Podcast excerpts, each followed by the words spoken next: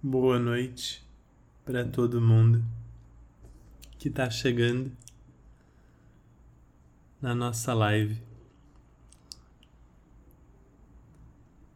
Nossa live noturna. Hoje eu estou sem chá, estou só com uma água gelada aqui, uma água com gás. Tá calor aqui.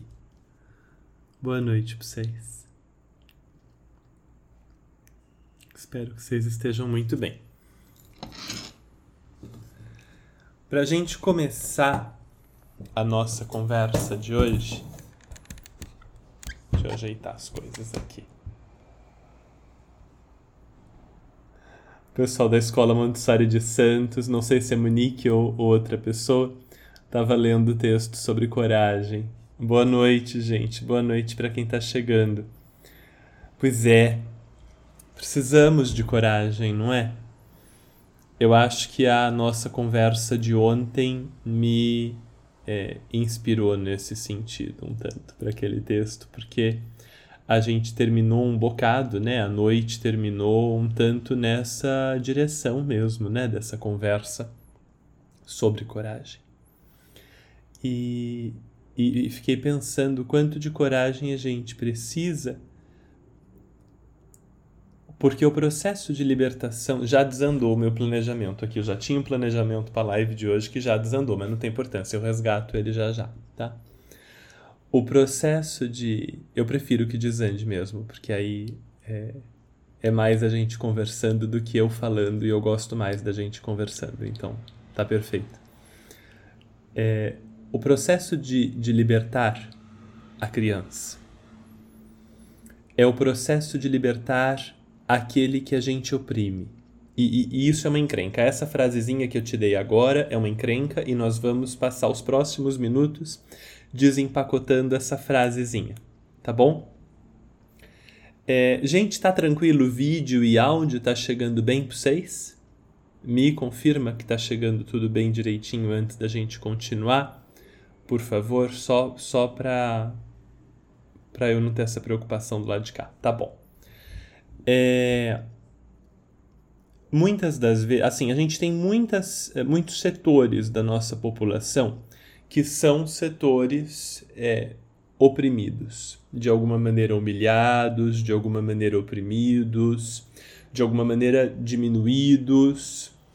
É, então a gente tem a, a população pobre, para começo de conversa, é uma população oprimida. Né? E aí a gente tem uma divisão de classe, aquelas pessoas que têm dinheiro, ou mais ainda, aquelas pessoas que têm formas de produzir dinheiro, então investimentos, ou que têm terrenos, ou que têm fábricas, ou que têm grandes acúmulos de conhecimento, pessoas que conseguem produzir dinheiro e pessoas que não conseguem produzir dinheiro, que só têm a força de trabalho para oferecer. Essa é uma divisão que a gente tem. Uma outra divisão que a gente tem, às vezes até mais evidente, Brasil, né? Mas assim vale para o mundo, mas muito no Brasil. A gente tem pessoas brancas e pessoas negras. É, e se a gente quiser ser ainda mais específico, pessoas pretas, né?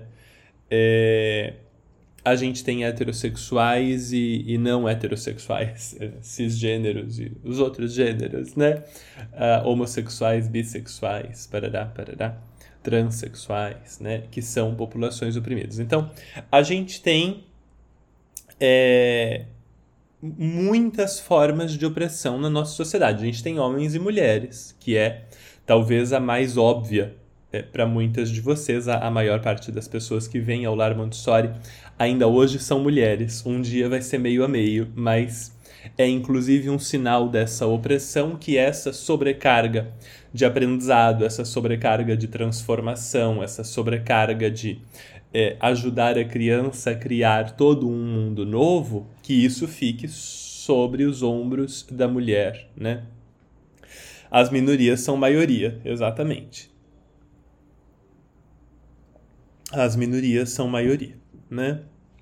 É, se você for juntando todas as, as populações oprimidas, na verdade só resta um, né? Pouquinho, assim. É... Só que e esse é, é o ponto talvez mais importante desse, dessa conversa, que vai ocupar só um pedacinho da nossa live. Só que quando uma mulher, ou melhor dizendo, um grupo de mulheres, se sente oprimido, esse grupo de mulheres, porque são adultas, né, conseguem lutar pela sua própria libertação. Então, a mulher luta pela libertação da mulher, né? As mulheres lutam pela libertação das mulheres, né? As pessoas negras lutam pela libertação das pessoas negras, que não quer dizer que não possa haver aliados, né? Não, po não possa haver homens que também lutem ou pessoas brancas que também lutem, pode haver, mas você tem um protagonismo nessa luta da própria população, né? Então, é, é, é, a própria população transexual, por exemplo, que muitas vezes luta pelo direito, pelos direitos da população transexual, né? Então, é, a, a própria população faz isso. Quando a gente fala de criança, não é, né? Quando a gente fala da opressão da criança, a opressão da criança é a mais universal que existe, porque todo mundo é criança em algum momento, né? Branco, negro, homem, mulher, rico, pobre, todo mundo é criança em algum momento. E todo mundo passa pela opressão que a criança passa em algum momento né? Todos nós passamos pela opressão de ser criança em algum momento das nossas vidas. Então, a Montessori vai nos dizer que a opressão da criança é o problema social mais universal que existe. Não se sobrepõe nem anula o problema do racismo. Né? Assim, eu não estou dizendo que é, que é um problema maior do que o racismo, mas é um problema mais universal.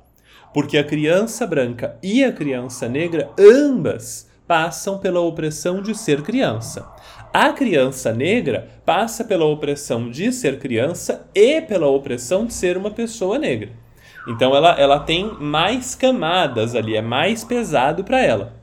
Mas todas as crianças atravessam a opressão de serem crianças, né? É, tem um livro aqui que pode ser bem legal. Pera, só um, um segundinho aqui.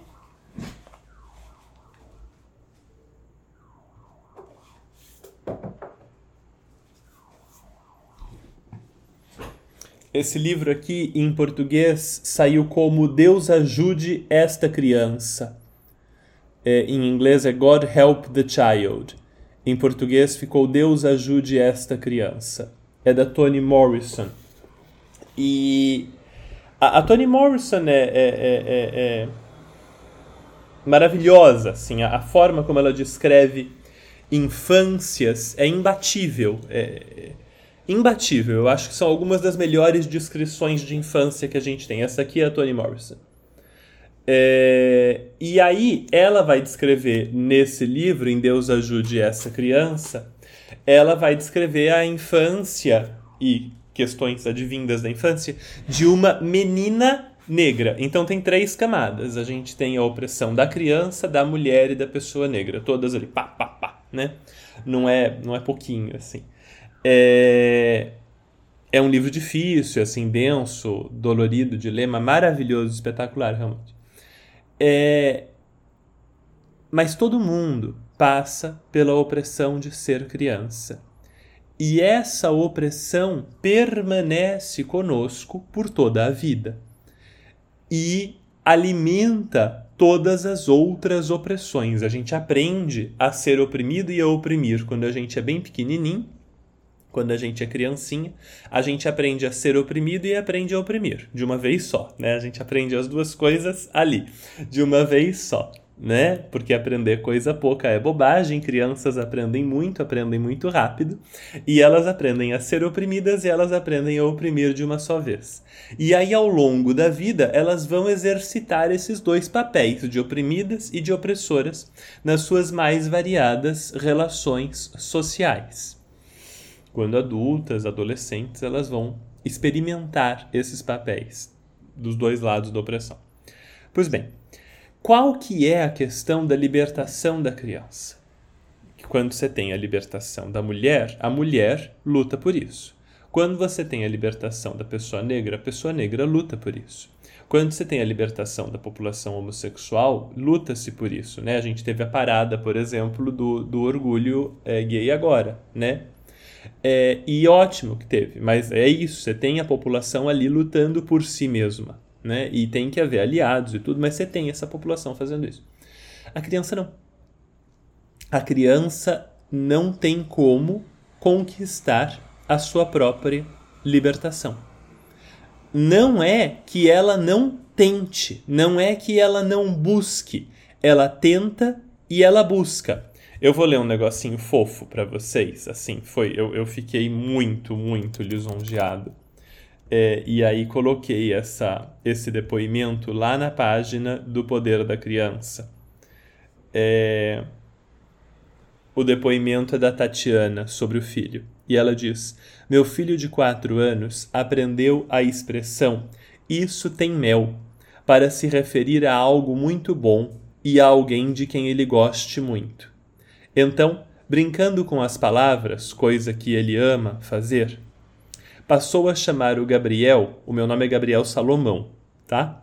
Passou a chamar o Gabriel de Gabriel Salomel não preciso dizer mais nada. O lar Montessori está presente todos os dias no meu lar. Isso é o depoimento de uma aluna minha e do filho dessa aluna.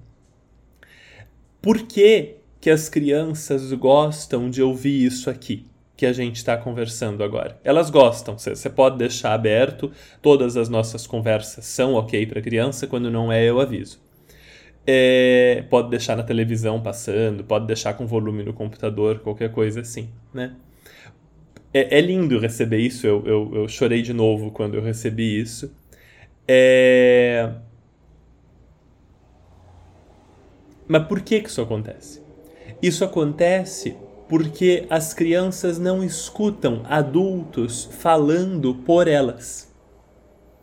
As crianças escutam adultos falando delas. Falando bem ou falando mal, elogiando ou criticando, mas falando delas. E é muito ruim ter pessoas falando da gente. Mas é muito bom ter pessoas falando pela gente. Ter pessoas que a gente sabe que estão do nosso lado, que estão buscando defender aquilo que é importante para nós, as nossas condições de vida, de existência, né? E não é normal, não é comum que isso aconteça na vida de uma criança e ela sabe que ela precisa ser libertada, a criança reconhece a sua própria opressão. É por isso que quando a criança faz 7, 8, 9 anos, ela diz muito: Isso não é justo. É, é a frase que fica na boca da criança o tempo todo depois dos 6 anos de idade. Isso não é justo né? É a grande frase. Por quê? Porque ele finalmente entendeu o problema. Ele já estava sentindo o problema desde muito cedo, estava lá dentro dele de algum jeito, desde muito cedo, essa sensação de que não está certo.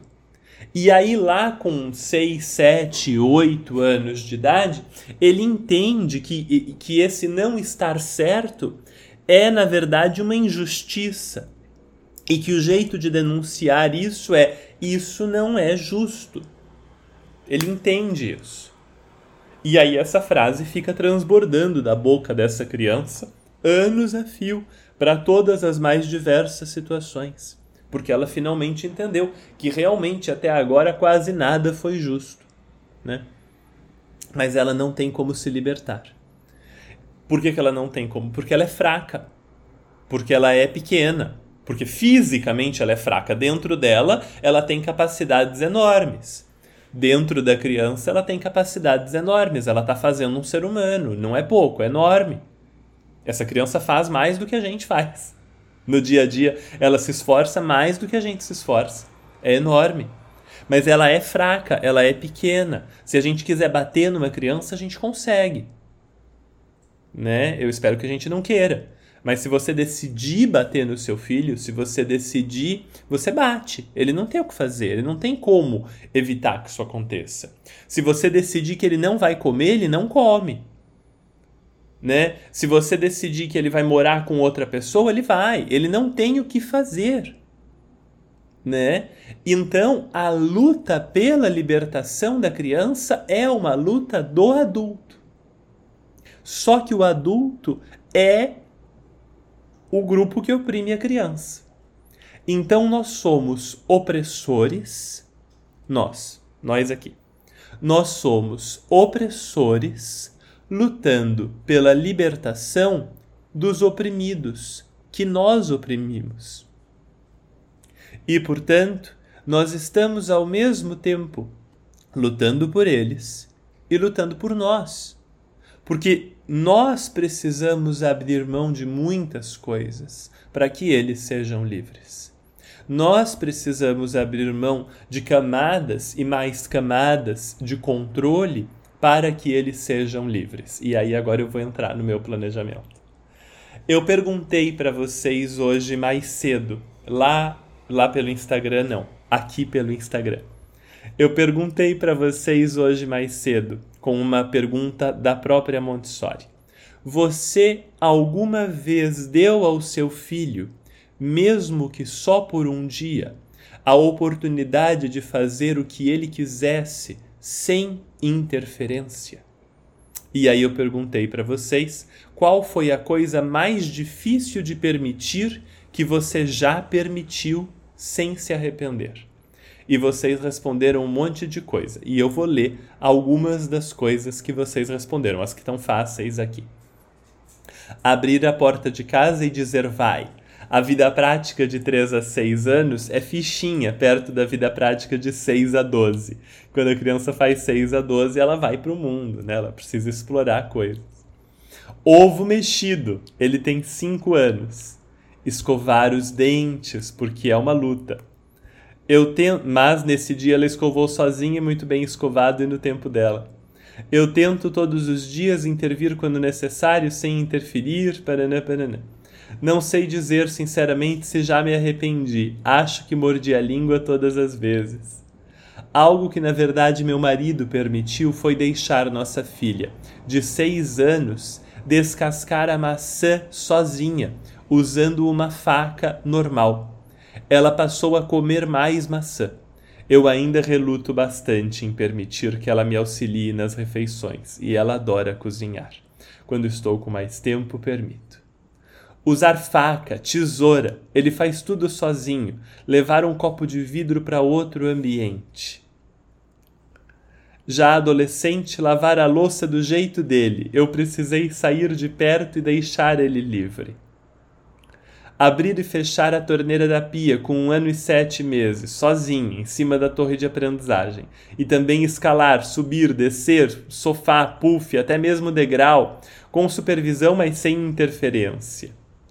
Uma das coisas mais difíceis foi deixar-lhe usar uma faca de adulto, sem interferir em absolutamente nada, para cortar a casca da banana da terra. Escalar, cortar com tesoura e aí estamos terminando. Sem interferência, eu já ensinei, mas comigo ao lado monitorando sem interferir, minha filha usou o fogão pela primeira vez para fazer panquecas. E finalmente, com um ano e dois meses, quis subir sozinho o primeiro lance de escadas. Deixei e fui na contenção caso acontecesse alguma coisa.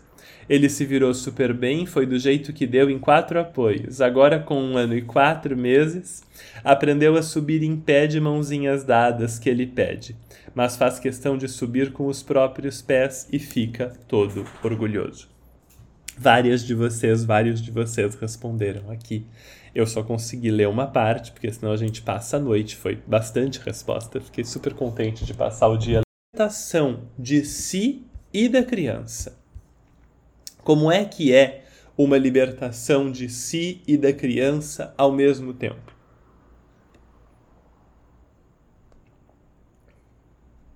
É uma libertação da criança por motivos óbvios, eu imagino.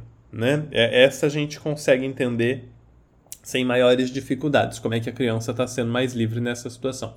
Mas é uma libertação da gente mesmo também. Né? É uma libertação da gente mesmo porque a necessidade de controle vem do medo. Faz sentido? Essa frase? A necessidade de controle vem do medo? Faz sentido para você? A tua vontade de controlar a coisa toda vem de que se você não estiver controlando a coisa toda, vai dar tudo errado, alguém vai se machucar muito, vai ser terrível. Faz sentido isso para você? Tá? Então, a necessidade de controle vem do medo, né? E alguns de nós são mais medrosos do que outros de nós, e isso tem a ver com as infâncias que nós tivemos, né? Se a gente cria as crianças com mais segurança, elas podendo explorar as coisas, elas tendo a possibilidade de errar sem serem castigadas. Então, por exemplo, se a criança vai lá lavar a louça pela primeira vez e ela comete um erro e o copo cai na pia, por exemplo, até mesmo o copo quebra, muitas e muitos de vocês teriam medo de apanhar numa situação como essa, ou medo de uma bronca terrível quando eram crianças. Estou falando bobagem? O que eu estou dizendo é: se você, quando criança, estivesse lavando louça e deixasse cair um item da louça ou quebrar, você não teria medo ou de apanhar ou de uma bronca feroz? Se eu estiver falando bobagem, manda uma carinha chorando. Se eu estiver falando certo, manda um coraçãozinho, uma fogueirinha, qualquer coisa positiva aí. Que aí a gente sabe. Ou então escreve no chat. Eu estou usando os emojis por causa da preguiça de escrever no chat, que às vezes dá na gente. Olha aí. Infelizmente não é bobagem, né? Infelizmente isso acontece mesmo, né? É, e aí o que isso acontece? Isso, tortura psicológica, me tremo até hoje, né? Esse medo fica na gente, né? Ele não vai embora, porque a, a mente que a gente constrói quando é pequenininho, ela fica com a gente, né?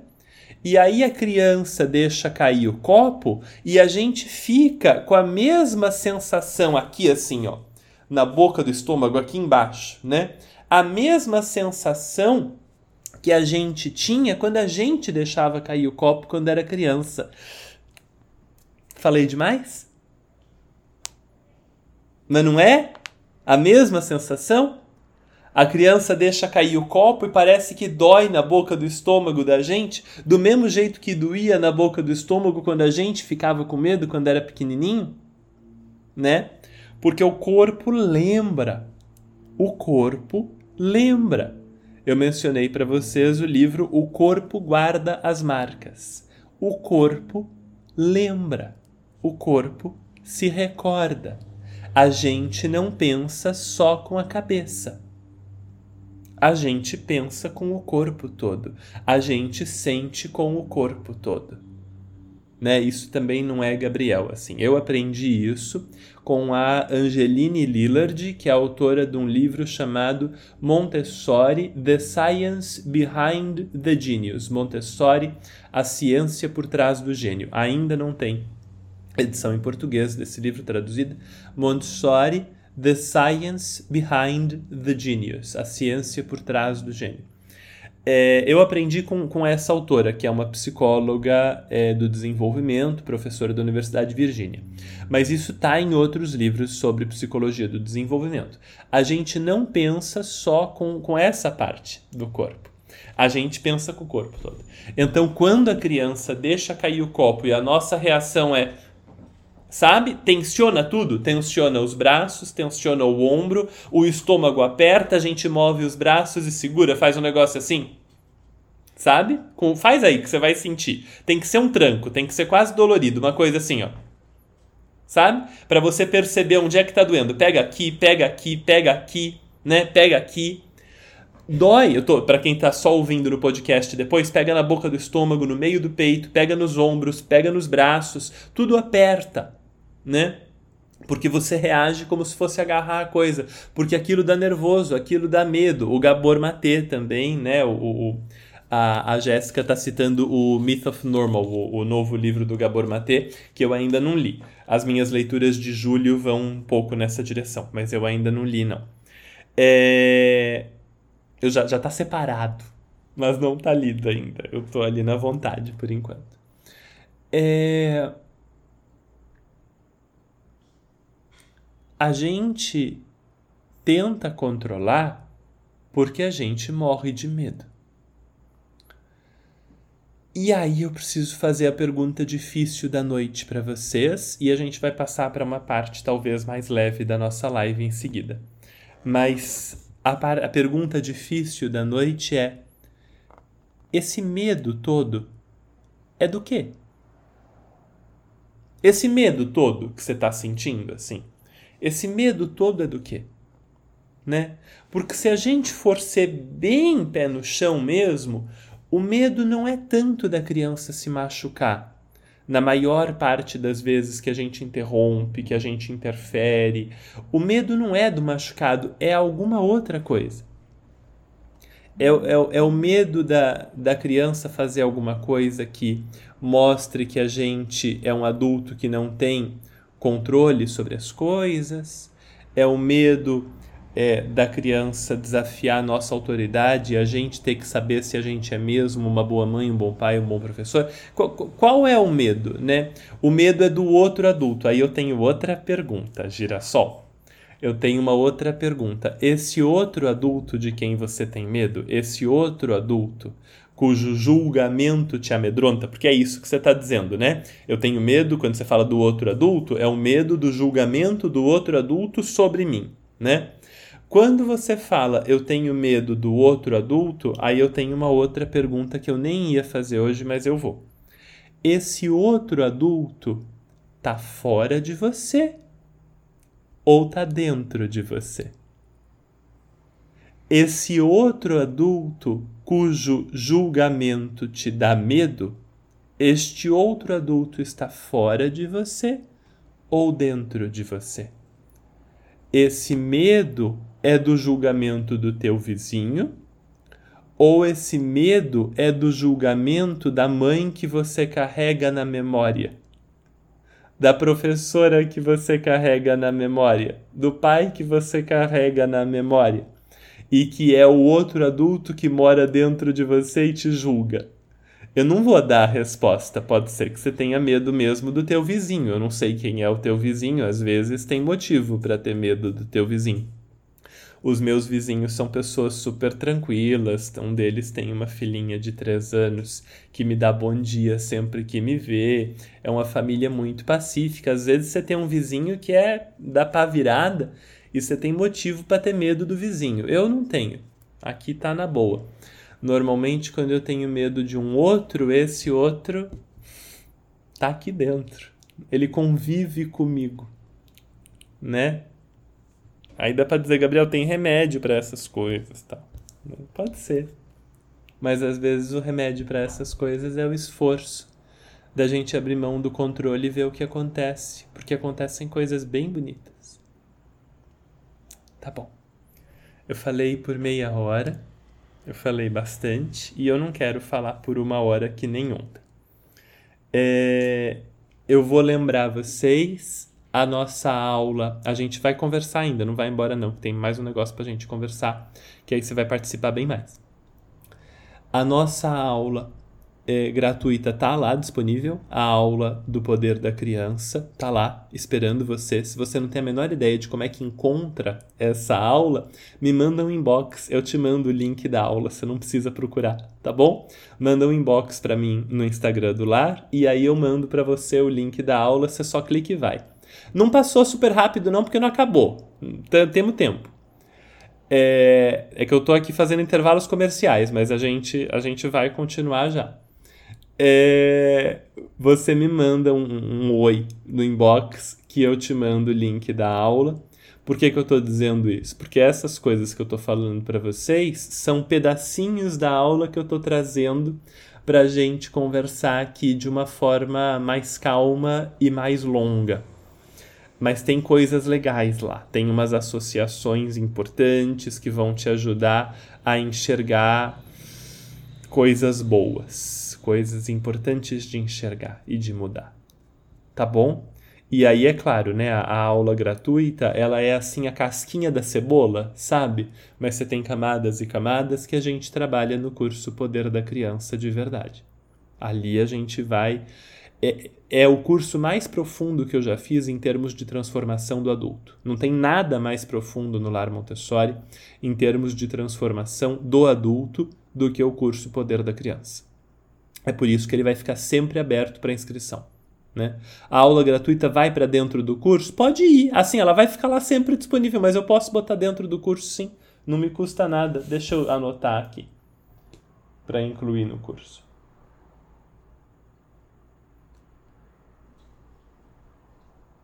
Pera aí. Tô acabando. Pronto. Eu incluo depois no curso, mas vai lá assistir a aula gratuita e aí quando a gente começar as aulas do módulo do Poder da Criança, que começam esse mês, vocês vão entender exatamente do que eu estou falando, em termos de profundidade de transformação. A gente vai brincar a sério dessa vez, tá bom? E aí, para essa segunda parte da nossa noite, nós vamos fazer essa segunda parte junto. Para essa segunda parte eu quero pergunta. Eu não quero ficar falando sozinho. Se você quiser participar de verdade, aparecer aqui em vídeo e conversar comigo e com todo mundo, você é mais do que bem-vinda. Só diz um, um, um, oi, eu quero aparecer junto, e aí eu chamo você. Ou então convide-se, se você souber onde apertar aqui embaixo, convide-se para aparecer junto, e aí eu aceito e você faz a tua pergunta ou as tuas perguntas e a gente conversa. Se ninguém quiser se voluntariar para, eu adoraria, tá? A minha a minha versão favorita dessa noite é se alguém quiser aparecer junto e conversar de verdade. Mas se ninguém quiser aparecer junto e conversar de verdade, aí vocês podem mandar pergunta pelo chat e a gente vai conversando o resto do nosso tempo dessa forma. Tá bom? Aí eu vou esperar as perguntas de vocês, porque se eu continuo falando, Aí vocês ficam aí cansados do dia, né? Que já são 10 e meia. Vocês ficam aí cansados do dia descansando. É... E aí não vale, porque aí fico só eu falando aqui. Mas eu quero falar junto, eu quero conversar. Então eu vou esperar as questões de vocês. Alguém perguntou mais acima se o livro que acabou de ser publicado pela editora Kirion, o, o, o desenvolvimento criativo da criança, é, se é o Creative Development in the Child. E sim, é o Creative Development in the Child. A edição, ao que parece, é integral. Eu ainda não vi o livro, não peguei, não olhei, mas ao que parece não tem nada cortado, ele foi publicado inteiro. É, então, é, é ele. É ele. Eu ainda não peguei, não posso dizer nada. Não vi a tradução, não sei se está legal, não sei, não sei nada. Mas assim que pegar, falarei, tá? As aulas do curso Poder da Criança são ao vivo? Vamos lá, bem rapidinho eu vou explicar o Poder da Criança para vocês, tá bom? O Poder da Criança é composto por seis módulos que você assiste na boa, assim, você começa do primeiro e vai assistindo uma aula depois da outra e é gostoso que nem essas aulas aqui. Então, você vai assistindo e pode ver quantas vezes você quiser. É, cinco módulos são gravados, são de aulas gravadas. O módulo de introdução ao método Montessori, o módulo Viver em Paz com Crianças, o adulto preparado, vontade e obediência e a mente da criança, todos esses têm aulas gravadas. E aí, a gente vai também ter aulas gravadas para o poder da criança, que é o sexto módulo, o módulo mais poderoso do curso todo, que vai usar todo o resto como, como base para a força que ele vai trazer esse sexto módulo, Poder da Criança, que dá nome para o curso todo. Né? Essas aulas também serão gravadas no futuro próximo, mas para vocês que estão entrando agora, elas vão ser dadas ao vivo.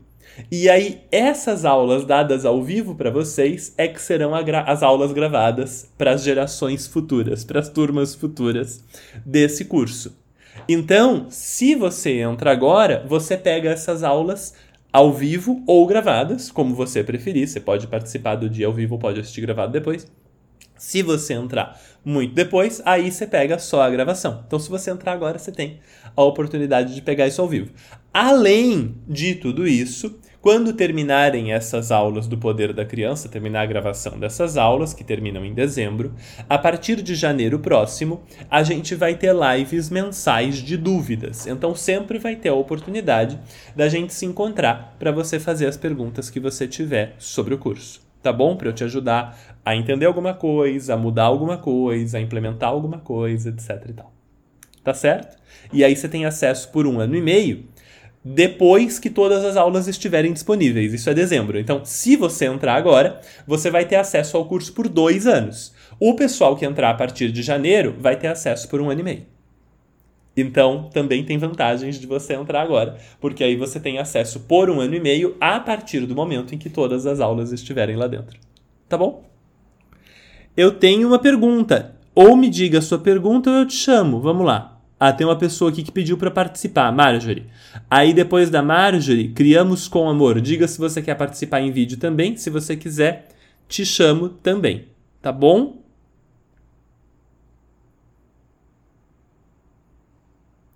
O curso abrange crianças até qual idade? Eu fico muito em paz para sugerir para pessoas com crianças até uns 9 anos de idade. Depois disso, ele ainda ajuda bastante. Eu tenho um monte de famílias de adolescentes que estão me dizendo que funciona, que tá legal, que tá ajudando. Mas não é o foco. O foco é um pouco mais, até um pouco mais de seis anos, desde bebezinhos até crianças um pouco mais velhas. Então a gente está falando aí de 8, 9 anos de idade. É o que eu fico bem em paz de te recomendar. E aí tem o pessoal que sabe que rola e vem e faz mesmo com adolescentes e rola e tudo. Tá bom? Então vamos lá. Marjorie, eu vou te chamar. Vamos lá. Vamos ver se rola.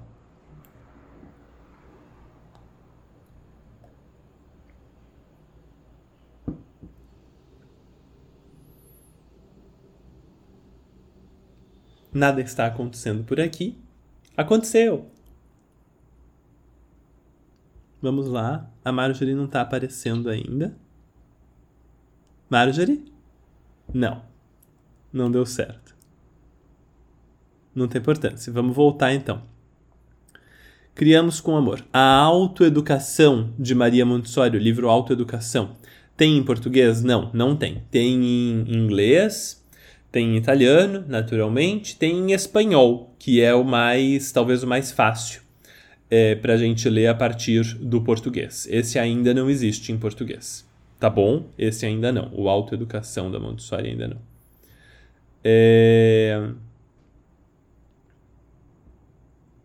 Como começar a conversar com um adulto supercontrolador sobre essa coragem necessária? Como professor, observo tantos pais precisando libertar as crianças deles mas a coisa vem disfarçada de proteção e não sei por onde começar. Então, eu falei um negócio lá na página do Poder da Criança por causa de duas mães que me mandaram mensagens desse tipo. É... Se você puder, manda para mim essas pessoas.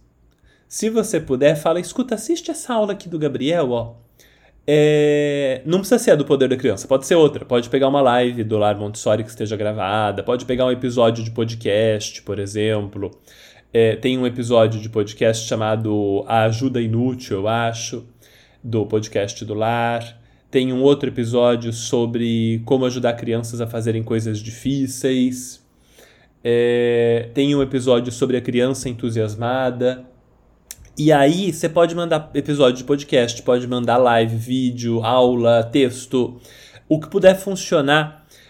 Porque eu faço. Por que, que eu digo isso? Porque eu faço isso profissionalmente. O meu trabalho é converter pessoas a Montessori, né? Eu pego vocês começando assim, meio curiosos, deixa eu ver se esse negócio faz sentido, talvez não faça, talvez seja uma loucura. Gente, é uma seita isso?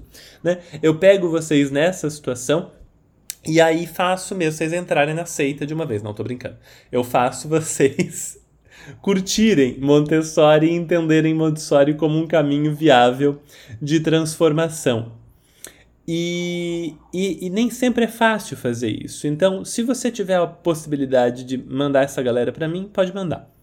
A outra forma de fazer isso é não falar sobre o comportamento do adulto, nem falar sobre o Montessori, mas falar sobre as crianças e falar sobre o que é importante para as crianças e para o desenvolvimento das crianças e o que as crianças sentem e o que as crianças gostam e aquilo que importa para as crianças e pode trazer um desenho das crianças ou uma história que as crianças contaram na escola ou um depoimento que as crianças deram em sala, uma escultura que as crianças fizeram e começar a conversa a partir da criança. Isso ajuda imensamente. Vejam vocês, por exemplo, que quando eu quero falar um negócio difícil para vocês, eu costumo resgatar as infâncias de vocês, né? Quando eu quero conversar sobre uma coisa que é complicada, eu volto lá para a infância de vocês, naquele pedaço que a gente tem menos defesa né?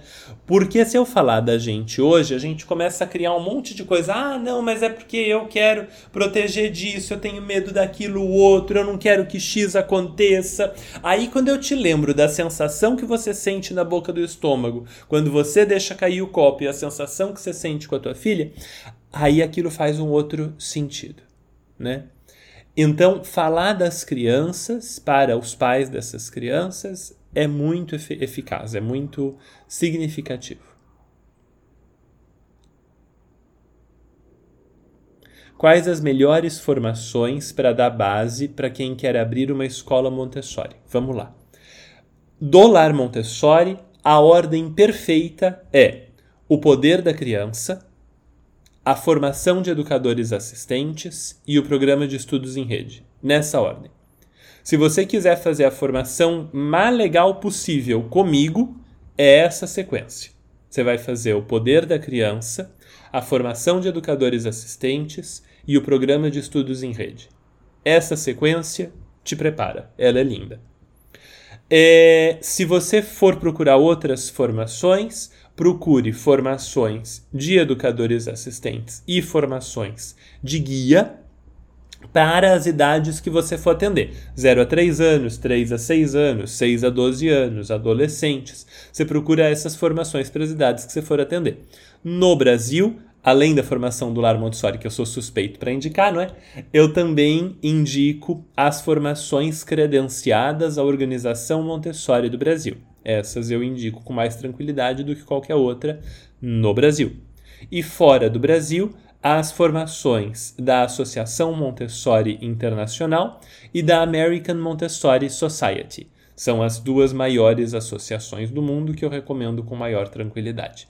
Nenhuma formação é perfeita. Nenhuma é per... nem a que eu ofereço. Eu tento fazer ficar o mais perto possível, mas ela está muito longe de ficar perfeita. Nenhuma formação é perfeita. É... E tem uma parte da formação que você vai fazer. Então, quando o professor fala assim, ah, nesse livro tem um capítulo muito legal que a Montessori fala sobre isso, vai lá e lê o capítulo. Né? Quando o professor fala, ah, um jeito muito legal de treinar o uso desse material é treinar vendado, venda e treina o, o, o uso do material vendado. Mesmo que isso não seja obrigatório no curso, mesmo que isso não seja uma exigência, vai lá e faz, que uma parte da formação também tem a ver com o, o que você faz com, essa, com esse processo. Tá bom? As crianças da escola me amam, mas não me respeitam. Onde eu estou errando? Você vai ter que me descrever um pouco mais. Só isso não é suficiente. Eu vou precisar que você descreva um pouco mais a sua situação para que eu consiga te ajudar melhor. Tá bom? Fiz isso com a minha mãe. Botei seu podcast enquanto ela está cozinhando. Isso, exatamente. Exatamente. Vai pegando as coisas e vai entregando para as pessoas. É, pode botar na reunião de pais, pode pegar vídeo meu e falar: oh, nós vamos assistir 20 minutos desse vídeo aqui nessa reunião. De curso não pode. Dentro de curso não pode, porque aí precisa se inscrever no curso, tá bom? Nós precisamos ter esse combinado. Mas todos os vídeos que estão livres no YouTube, no Instagram, o que está no podcast, os textos do Lar Montessori, aí você pode usar em reunião de pais, pode botar no grupo de WhatsApp da escola, pode fazer o que você quiser, tá bom? Se você for fazer corte dos meus vídeos, me manda, porque me interessa muito fazer corte dos meus vídeos e eu não sou bom disso. Então, se você fizer um corte de um vídeo meu que ficou legal, ah, esses 10 minutos ficaram muito legais. Faz o corte e aí me manda, porque eu tô querendo, tá bom? Enquanto mãe, consigo com tranquilidade libertar minha criança, porém, quando professora, acabo não podendo fazer, por trabalhar numa escola tradicional. Aí tenho que lidar com o meu interior e o julgamento e orientação de outros adultos, pais, superiores, etc. e tal. Então, é, habitar um lugar de contradição é muito tenso quando a gente habita uma contradição, isso é muito tenso, isso, isso causa estresse na gente, né? Então, eu vou te sugerir duas coisas que você vai experimentar fazer ao mesmo tempo. Uma são é, é, técnicas a sério para diminuir o estresse mesmo, né? O nosso modo padrão de responder ao mundo é a ansiedade. A gente, por padrão, é muito ansioso. E se a gente não quiser ser ansioso e ficar estressado e se sentir desgastado, a gente precisa escolher. A gente precisa fazer a transformação de propósito. Então você precisa respirar, vai lá no Netflix. Na Netflix tem um negócio chamado Headspace. Head, que nem cabeça em inglês, Headspace. É, é um especial de meditação. Se você botar assim, especial meditação na Netflix, você vai encontrar o Headspace é um guia para meditação e tem um outro do Headspace da Netflix que é um guia para relaxamento. Eu estou falando da Netflix porque quase todo mundo tem, é mais fácil. Mas você pode pegar aplicativo também e tal. E faça de propósito exercícios de respiração e relaxamento para ficar bem. Isso é um esforço que a gente tem que fazer. Isso não vem sozinho é um esforço que a gente precisa fazer de propósito para ficar bem. Isso é uma coisa. E aí, a gente tem que fazer isso especialmente quando o nosso contexto é ruim. Porque mudar um contexto dá muito trabalho. Mudar um contexto por si só gera muito estresse. Por si só. Por si só né? Então, você precisa estar preparada para lidar com isso. E aí, exercícios de meditação e relaxamento vão te ajudar. Pode ir atrás de outras coisas. Exercício físico é bom, terapia é bom, um monte de coisa é bom. Beber muita água é bom, dormir direito é bom, né? Mas isso você vai fazer. Exercícios de respiração e relaxamento ao mesmo tempo que você vai implementar minúsculas mudanças que você possa implementar. Então, por exemplo, as crianças têm que fazer o exercício 1, o exercício 2 e o exercício 3. Elas vão ter que fazer os três exercícios, mas elas podem escolher qual elas vão fazer primeiro. Então você vai virar para as crianças e dizer: galera, nós vamos fazer o exercício 1, nós vamos fazer o 2 e nós vamos fazer o 3. Mas você pode escolher a ordem que você vai fazer os exercícios se você quer começar pelo 1, se você quer começar pelo 2 ou se você quer começar pelo 3. Isso já aumenta a vontade das crianças de fazerem as coisas. E aí você vai ter um sucesso maior do que você teria de outra maneira. Conforme você vai fazendo essas minúsculas inserções de liberdade e as crianças vão melhorando, o desempenho vai melhorando, o comportamento vai melhorando, você vai passar a ter mais abertura para fazer sugestões na escola, se essa for uma escola onde vale a pena ficar. Pode ser que com o tempo você descubra que o teu lugar é mais ali na outra rua. Mas esse é um caminho para você ganhar espaço na escola. Você faz uma modificação bem pequena que te dá um ganho significativo de desempenho das crianças e aí você vai conquistando um pouco mais. Tá bom? Aluno que fala muitos palavrões com reações físicas. Tem seis anos, já conversamos com os pais, mas tivemos poucos resultados. Giovana, não é um negócio que eu faço com frequência, é que eu tenho uma pulga atrás da orelha, então eu vou fazer com você. Quando as pulgas me mordem atrás da orelha, normalmente tem motivo para elas me morderem. Então eu vou fazer uma exceção com você, tá bom? Você vai me mandar um relato completo sobre isso por inbox aqui no Lar Montessori e eu vou te ajudar por lá, tá bom? Pessoal, não façam isso no automático, que eu não vou ler a mensagem de vocês. Quando eu entro lá e a mensagem é desse tamanho, a minha tendência é só pular a mensagem, porque eu respondo 20, 30 por dia, ou às vezes mais. Então, quando é muito enorme, ou quando é áudio, eu pulo. Áudio eu nunca escuto na vida. Eu pulo qualquer áudio que chegar na caixa, eu pulo áudio. Né? Então, não façam. Mas no teu caso, Giovana, eu estou pedindo para que você faça, tá bom? Me manda lá um relato muito mais completo sobre esse menino e a gente vai conversar, que eu tô com uma coceira aqui, tá bom? Aluno, dois anos, família violenta, cultura local, só entendem no grito e no castigo. Tá.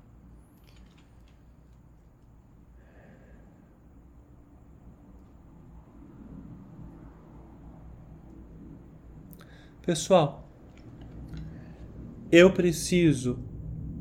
Foram duas perguntas muito parecidas que chegaram, quer dizer, que eu li de forma parecida e eu preciso de um minuto respirando antes de conseguir responder essa segunda pergunta.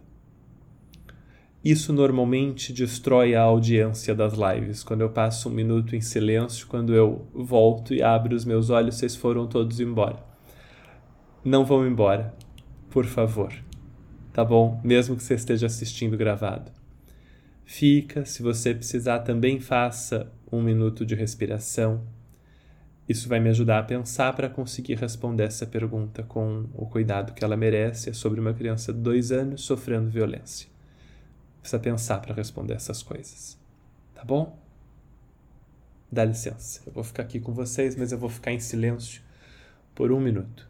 Tá bom?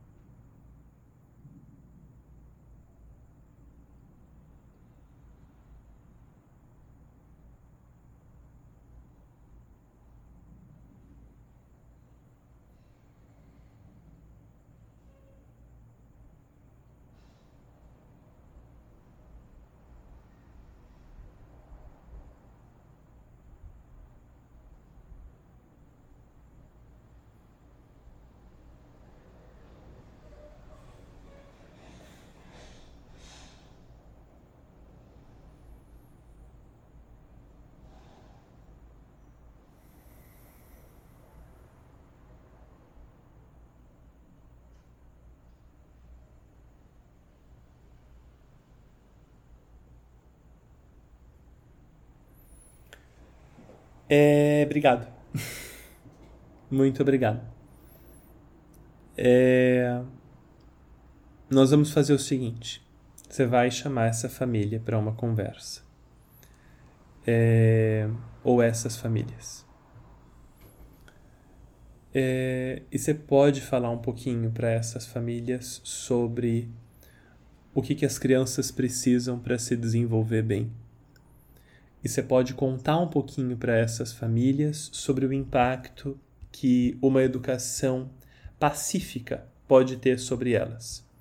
Você não vai falar para essas famílias sobre o impacto que a violência pode ter. Você não vai falar para essas famílias numa primeira conversa, na segunda você vai, mas numa primeira conversa, você não vai falar para essas famílias sobre como a violência prejudica as coisas. Você vai falar sobre como a paz ajuda. E você vai deixar isso com eles. Numa segunda reunião, você vai começar a reunião entregando para eles uma folhinha com questões sobre experiências adversas da infância. Você pode aprender mais sobre isso. Eu estou mostrando esse livro à torta e à direito porque esse livro está me afetando muito e está sendo muito importante para mim. Então eu tenho mostrado muito. Mal Profundo, da Nadine Harris. Mal Profundo, da Nadine Harris. O livro foi publicado no Brasil pela editora Record. No final do livro, ela tem um questionário sobre experiências adversas na infância. Eu não vou achar, claro, né? Na hora que a gente quer achar as coisas é difícil. Aqui. Ó, ela tem este questionário sobre experiências adversas na infância. É, também me manda uma mensagem, Lívia, e eu te mando esse questionário. E aí as famílias não vão responder o questionário. Elas só vão ler o questionário e elas vão marcar o número de pontos que elas fizeram. Elas não vão dizer quais coisas elas enfrentaram, só o número de pontos. E isso vai te dar uma noção de quem são essas famílias e essas crianças em termos de feridas. E aí vai te ajudar a conversar com essas famílias, porque você vai precisar de uma conversa comprida, de talvez um ano de conversas. É, porque essa galera tem que entender o que aconteceu com eles violentamente, para conseguir entender o que está acontecendo com as crianças violentamente. A gente não consegue pular a fase, entendeu? A gente não consegue entender a criança sem entender o que nos aconteceu, né? Então faz isso e talvez isso ajude, tá bom? Mas a primeira conversa não é sobre isso. A primeira conversa é sobre como pode ser boa a vida de uma criança quando ela é boa. Tá bom?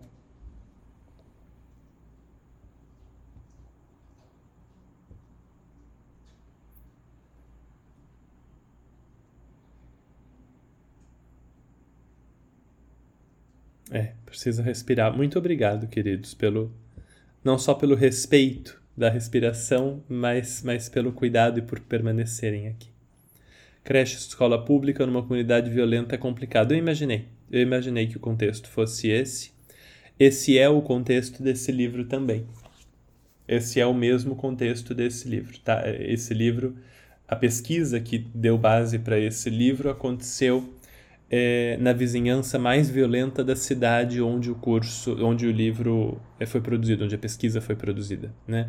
Então era um bairro extremamente violento, era o mais violento da cidade e as coisas se desenvolveram ali. É um tanto a partir desse livro que eu estou te dando essa sugestão e a partir desse minutinho de, de respiração que vocês me permitiram ter aqui para conseguir responder, tá bom? Meus anjos, tá na nossa hora de dormir. Amanhã ainda é quarta, então a gente vai precisar acordar cedo e é bom se a gente conseguir dormir um pouquinho essa noite. Tá bom? Depois que a gente desligar, aliás, eu não vou fazer isso depois que a gente desligar, não. Porque se eu falar depois que a gente desligar, aí vocês vão embora, vocês não vão fazer depois que a gente desligar, e aí eu vou ficar achando que eu é, ajudei vocês, porque eu falei, ah, depois que a gente desligar faz XY, mas aí você não vai fazer. Você vai lá comer uma fatia de, de alguma coisa gostosa, você vai lá conversar com alguém, então não adianta. Então, antes da gente desligar, nós vamos respirar juntos, tá bom? E se você estiver assistindo ou ouvindo isso gravado, você também vai. Se você estiver dirigindo, você pode deixar para depois. De resto, você vai parar dois minutinhos aí para respirar com a gente, tá bom? Larga o que está na tua mão larga caneta, larga livro, larga caderno, larga caneca, larga até o celular, deixa o celular deitadinho aí do teu lado. Nós vamos respirar junto quatro vezes. Quatro respirações. Tá bom? Fecha os teus olhos, relaxa os teus ombros. Fica com as costas retas para que você possa respirar sem obstáculos ou dificuldades. E na sua primeira respiração você vai sentir o ar entrando e saindo com muito cuidado e muita atenção. Inspira e sente o ar entrando.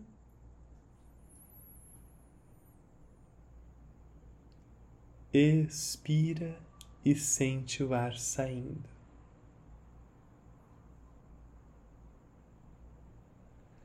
Na segunda respiração, você vai sentir o seu corpo todo. Inspire e sinta todo o seu corpo.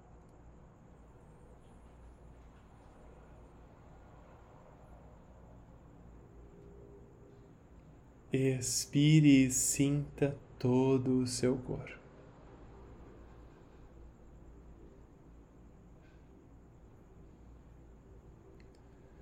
Na próxima, você vai relaxar o seu corpo.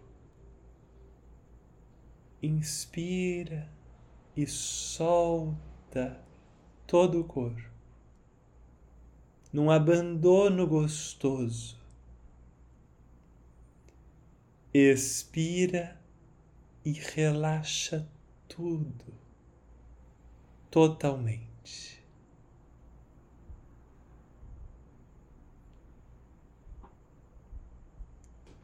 E por fim, inspira e percebe como três respirações já mudaram o seu estado de espírito. E aí expira e percebe como quatro respirações já mudaram o seu estado de espírito. Agora pronto. Agora, se você quiser ir dormir, você pode. Agora, se você quiser ir conversar com alguém, você pode. E se você quiser ir para um cantinho tranquilo da sua casa fazer mais algumas respirações, você também pode. Tá bom? Um abraço, uma noite gostosa para vocês, um bom descanso. E se tudo der certo, a gente se encontra de novo amanhã. Eu não vou prometer agora. Se for dar certo, eu aviso por aqui, tá bom? pelos stories e tudo, fica de olho. Mas se rolar, a gente se encontra de novo amanhã às 10. Senão a gente se encontra depois. Mas eu aviso, tá bom? Muito obrigado, queridos. Essa live vai ficar gravada, vai para o YouTube, vai para o Spotify, rapidinho. E vão lá assistir a aula introdutória do poder da criança. Ela é introdutória, mas ela é legal. Tá bom? Um abraço, meus queridos. Bom descanso e boa noite. Tchau.